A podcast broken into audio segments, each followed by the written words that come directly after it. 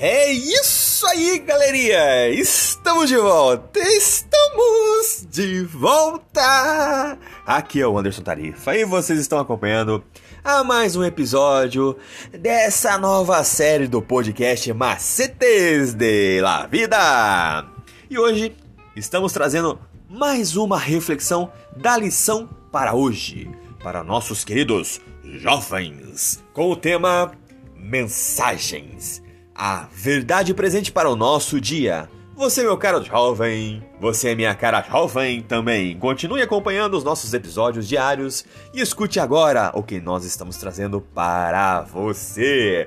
That's it, galerinha! We are back, we are back. I am Anderson Tarifa and you are following another episode of this podcast Macetes da Vida. And today, we are bringing another reflection of today's lesson to our dear young people with the Tama messages, the present truth for our days.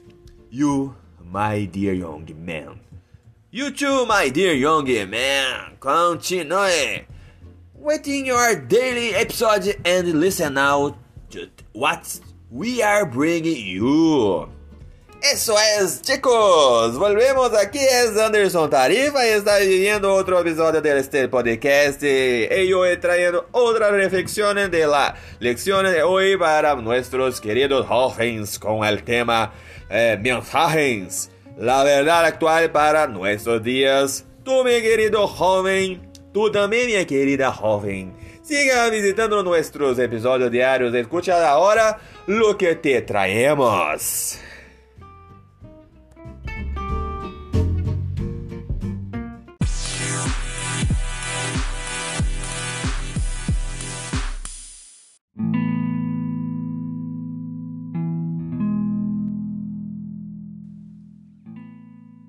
E a nossa liçãozinha de hoje, de segunda-feira, dia 27 de março de 2023, tem o título Batalha no Céu.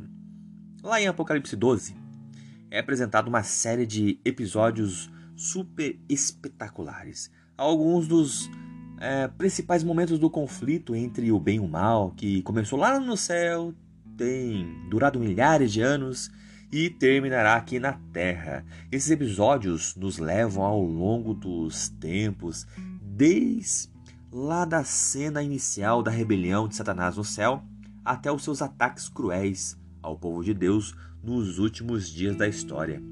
Em Apocalipse, Apocalipse 12, do 7 ao 9, descreve esse conflito cósmico entre o bem e o mal. Cada anjo do céu, dotado de liberdade, de consciência, foi confrontado com a escolha de corresponder ao amor de Deus ou se afastar, confiando na palavra de um ser movido por egoísmo, arrogância e orgulho. E nunca houve neutralidade no grande conflito, e não haverá na guerra final em nosso planeta. E assim como cada anjo escolheu o lado de Jesus ou o lado de Lúcifer, toda a humanidade será conduzida a a sua escolha final e irreversível no final dos tempos. Em Apocalipse 12 é descrito o triunfo de Cristo no conflito. Sendo assim, tudo o que temos a fazer, usando o nosso livre arbítrio, é escolher estar do lado dele, do lado vencedor. Desde o início, Satanás procurou destruir Cristo, mas ele falhou em todas as tentativas. No nascimento de Cristo, por exemplo, um anjo avisou a José e Maria sobre os planos perversos de Herodes e eles fugiram para o Egito. Jesus enfrentou as tentações mais sedutoras de Satanás no deserto com um está escrito e assim encontrou proteção na palavra de Deus. E em sua morte na cruz, Jesus revelou a profundidade do seu amor e nos libertou da condenação do pecado e por meio da sua ressurreição, como o nosso sumo sacerdote vivo, ele nos liberta do poder do pecado em nossa vida. Na Bíblia, o cetro é símbolo de domínio ou governo. Especificamente em Apocalipse 12, 5. O cetro de ferro representa um governo indestrutível, todo-poderoso e invencível. Jesus enfrentou todas as tentações que podemos experimentar e saiu vencedor. O diabo é um inimigo derrotado. Cristo triunfou sobre ele em sua vida, morte e ressurreição. E pelo fato de que Jesus já derrotou Satanás na cruz do Calvário, nós também podemos ser vitoriosos.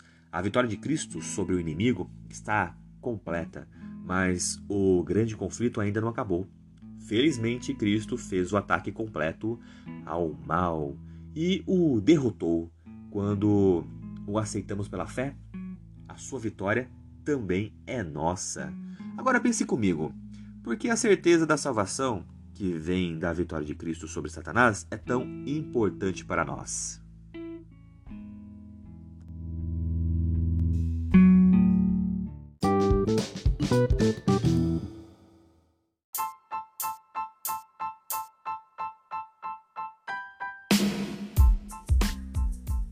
É isso aí, galerinha. Mais uma vez, obrigado pela atenção que vocês estão disponibilizando para este canal. E vocês acabaram de escutar a leitura do nosso guia de estudos da lição da Escola Sabatina Jovem, o material editado e publicado pela Casa Publicadora Brasileira. Ela é detentora de todos os direitos de tradução e publicação em língua portuguesa. E esse guia tem como objetivo falar do amor do Pai de uma forma assim, ó, objetiva, clara e com muito amor, love e carinho para os nossos ouvintes.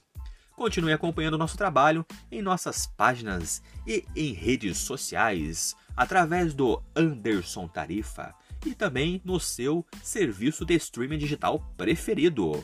Eu sou o Anderson Tarifa e vocês estão aqui nesse podcast Macetes da Vida. Por hoje é só e valeu!